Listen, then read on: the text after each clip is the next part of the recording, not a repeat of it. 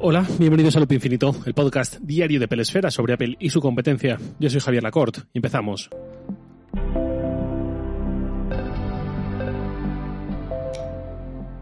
Hace unos días tenía el guion de este episodio ya empezado, titulado y todo. No así, como al final ha salido, porque al final ha cambiado un poco el enfoque, pero tenía pensado hablar de este tema.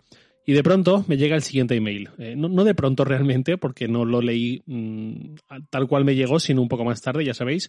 Eh, pero bueno, vi ese mail eh, que os voy a leer. El email es de Isaac Prunera. Me dice, hola, me llamo Isaac, tengo 14 años y te escucho cada día de camino al instituto. Así empiezo mejor. Ahora que se acerca el Black Friday, pensaba comprarme un Apple Watch, pero como no tengo presupuesto, solo algún regalo de mis padres y abuelos, quería pillarme el SE, pero después vi que habían reacondicionados y aquí va mi pregunta. ¿Crees que vale la pena un Apple Watch Series 4 o 5 reacondicionado? ¿Qué piensas sobre eso? Gracias, Isaac. Pues ante todo, muchas gracias Isaac. Eh, me vais a permitir un paréntesis sobre el tema para subrayar la juventud de Isaac. 14 años, me chocó un montón. Yo alguna vez he pensado, entre toda la gente que escucha el podcast, me encantaría saber, por simple curiosidad, quién es la persona más mayor. Si hay alguien de más de 80, más de 90 años escuchándolo, quién sabe. O quién será la persona más joven. De momento creo que gana Isaac. O quién será, no sé, el que vive en un país más exótico, más remoto, alguien en Camboya, en Nepal, algo así. Ese tipo de curiosidades.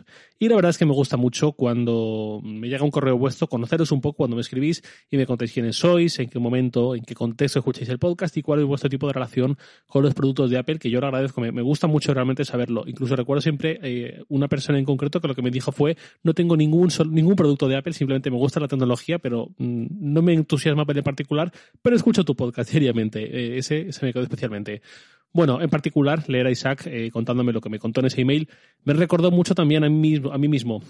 14 años, quiero un Apple Watch, no tengo mucho presupuesto porque se limita a regalos familiares. Me hizo poner así una sonrisa nostálgica pensando en lo mucho que me recordaba a mí y en que seguramente si yo hoy tuviese 14 años estaría igual que Isaac, escuchando un podcast diario sobre Apple, viendo la mejor forma de hacerme con un Apple Watch un poco barato o algo así y escribiendo con mucha educación para pedir consejo. Bueno, sobre la cuestión de Isaac, esto me lo iba a llevar una pregunta de final de episodio, pero como os decía, lo puedo hilar con un tema que ya tenía pensado. Voy a responder directamente a la pregunta de Isaac y luego a partir de ahí amplío un poco. Normalmente los que hacemos reseñas de productos tecnológicos, yo ya no las hago exactamente, lo cuento aquí en el podcast, pero me refiero sobre todo a quien lo cuenta en medios dedicados a la tecnología, en canales de YouTube. Muchas veces creo que caemos, me incluyo, que yo en su momento también hacía muchas reseñas, en el pecado de hablar de un producto comparándolo con su predecesor, porque nos llega todo, a mí cada vez menos, pero en general la rotación, la prueba de producto es constante. Yo intento luchar contra eso y pensar que la mayoría de la gente, cuando renueva un iPhone, por ejemplo, lo hace cada dos, tres, cuatro años. Con un Apple Watch, por el tipo de producto que es, entra en juego algo más. No solo se compra, se compara su uso con el del modelo anterior o con el de hace dos, tres, cuatro años, sino también con la experiencia previa sin ningún reloj inteligente en la muñeca. Isaac me comentaba que él quería un SE, pero que luego se planteó si un Series 4 o un Series 5 reacondicionados merecería la pena.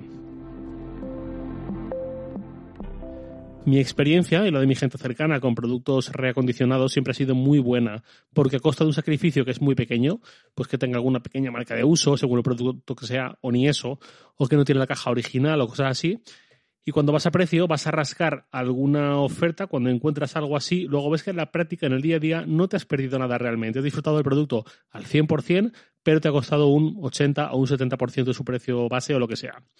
Así que yo estoy muy subido al carro de los reacondicionados, por lo general, sean vendidos en Apple o en Amazon o en cualquier tienda que los venda y actúe de forma profesional. Y luego sobre modelos SE 4, 5. Aquí depende, por supuesto, de qué presupuesto tenga cada uno y hasta dónde pueda y quiera llegar, pero también entra un poco las prioridades de cada uno. Por ejemplo, algo que diferencia al SE y al 4 del 5 es la pantalla Always On, es la diferencia seguramente más notable a simple vista. Si para alguien eso es importante, la elección está muy clara hacia el 5 y si no, le puede compensar un 4 o un SE.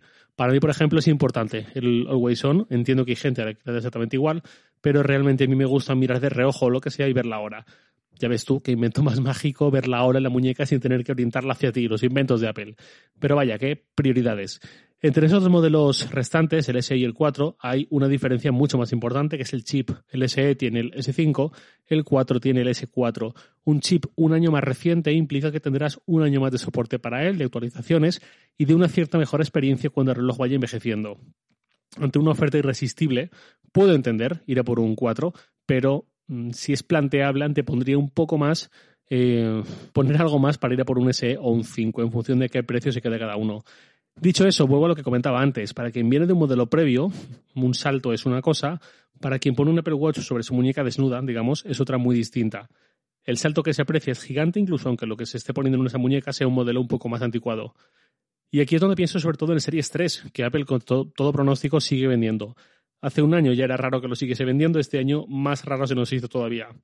El Series 3 ahora mismo cuesta en la propia web de Apple 200, redondeo como siempre, 220 euros el modelo de 38 milímetros y 250 euros el de 42 milímetros. Y hasta viene con tres meses de Apple Fitness Plus. Esto en la propia web de Apple, que siempre es el sitio con los precios más caros. En una web, por ejemplo, de reacondicionado de terceros, veo al Series 3 por 168 euros. Ya estamos hablando de precios muy distintos. La pantalla más pequeña es más pequeña, los marcos son más gruesos, el chip S3 no va a ir tan bien como los más recientes, pero en ese entorno de los 200 euros, 200 y poco, menos de 200 en webs de terceros, hace el producto bastante más asequible para mucha gente que viene de ahí, que viene de una muñeca desnuda, de ponerse un Apple Watch en la muñeca por primera vez y va a apreciar ese salto, va a apreciar empezar a tener uno y que esa opción más barata sea, sea digamos, su puerta de entrada al Apple Watch y ya veremos qué va pasando en el futuro con el paso de los años. Quizás no le gusta la experiencia o no le compensa y no se plantea renovarlo o quizás le sirve como, pues eso, como puerta de entrada y en el futuro ya irá renovando hacia modelos más recientes cada vez seguramente. Y, sin querer sonar paternalista o condescendiente, cuando somos muy jóvenes seguramente nos puede impresionar todo mucho más en positivo y tenemos más facilidad eh, para no ir con lo último pensando en el mail de Isaac. Acabo aquí con este tema y paso a la pregunta de otro oyente, concretamente de Nicolás, arroba Nico Parsa en Twitter. Me voy a saltar la intro y tal, que es un mensaje un poco largo. Luego me dice, aprovecho para preguntarte si en algún episodio puedes comentar tu experiencia en las distintas posiciones de poner el MacBook junto al monitor. Yo también lo he utilizado en distintas posiciones y actualmente utilizo el monitor más la pantalla del MacBook únicamente para Slack, WhatsApp y Telegram. Pero me gustaría conocer tu punto de vista ya que confío mucho en tu objetividad y sentido común. Muchas gracias por tu trabajo. Pues muchas gracias a ti eh, por tu pregunta y tu amabilidad, Nicolás. Yo casi que te diría que es una cuestión de gustos y necesidades. Yo podría tener o bien dos monitores, uno al lado del otro, como mucha gente los tiene, o bien usar solamente la pantalla del MacBook Pro y simplificar muchísimo el entorno, o bien tener lo que tú, dices, la del Mac y el monitor externo, pero yo me decidí a usar solamente un monitor. Porque en mi experiencia me ayuda a girar menos el cuello, ver la suficiente información desde una misma posición. De hecho, la idea de comprar un monitor con relación de aspecto 3.2 en lugar de los 16.9 habituales también fue por eso, para ganar algo más de espacio en un mismo monitor. Hay otra categoría de monitor que se ha puesto bastante de moda en los últimos años, que son los ultrapanorámicos. Yo en ese momento me sentí atraído por ello, me llamaron la atención. Luego ya no, mm, lo descarté porque por lo general no me suele gustar la idea de tener tanto recorrido horizontal en pantalla, o al menos a mí, con el tipo de uso que hago, no me compensa. Y añado, la mayoría de monitores ultrapanorámicos tienen resoluciones que se quedan un poco justas. Los que corrigen eso y tienen resoluciones mayores se suelen disparar bastante en precio a partir de ahí que cada uno eh, que cada uno vea qué es lo mejor para su forma de trabajar o de usar el ordenador. Lo que siempre digo, a veces actuamos casi por automatismo, subiendo lo que hace el otro, pero siempre es buena idea dedicar unos minutos a pensar en nuestro contexto personal y quizás descubrimos que hay otras formas de actuar que nos resultan más apropiadas. Y ahora sí, nada más por hoy. Lo de siempre, os lo en Twitter, arroba jlacort, y también podéis enviarme un mail a lacort.sataka.com. Loop Infinito es un podcast diario de Pelesfera, publicado de lunes a viernes a las 7 de la mañana, hora española peninsular, presentado por un servidor, Javier Lacorte, y editado por Santi Araujo. Un abrazo y hasta mañana.